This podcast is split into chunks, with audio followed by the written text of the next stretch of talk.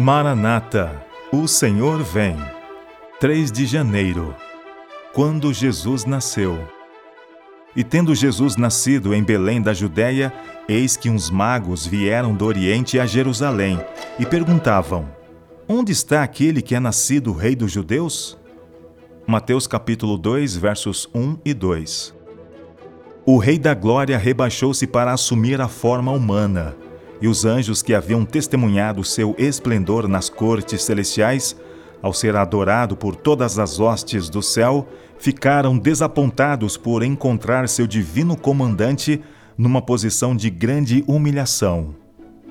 Os judeus, por suas obras iníquas, tanto se haviam separado de Deus que os anjos não podiam transmitir-lhes a notícia do advento do infante redentor.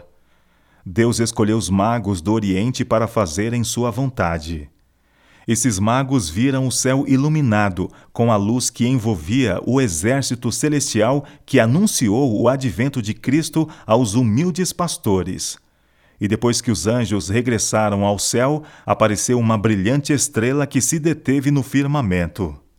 Essa luz era um grupo distante de anjos chamejantes, com a aparência de uma estrela luminosa.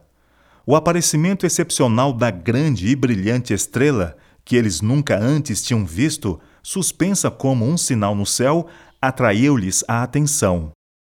Eles não tiveram o privilégio de ouvir a proclamação dos anjos aos pastores, mas o Espírito de Deus impeliu-os a saírem em busca desse visitante celestial ao mundo caído.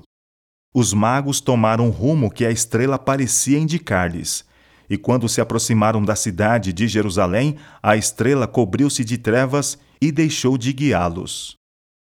Os magos ficaram surpresos pelo fato de não verem extraordinário interesse pelo assunto da vinda do Messias. Eles não deixam Jerusalém tão confiantes e esperançosos como quando ali chegaram. Admiram-se de que os judeus não estejam interessados e jubilosos pela perspectiva dessa grandiosa ocorrência do advento de Cristo.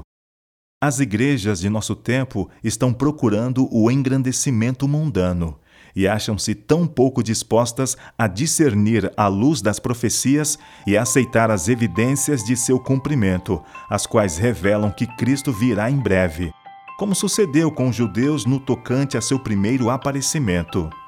Eles aguardavam o reinado temporal e triunfante do Messias em Jerusalém. Cristãos professos de nosso tempo estão esperando a prosperidade temporal da Igreja, na conversão do mundo e na posse do milênio temporal.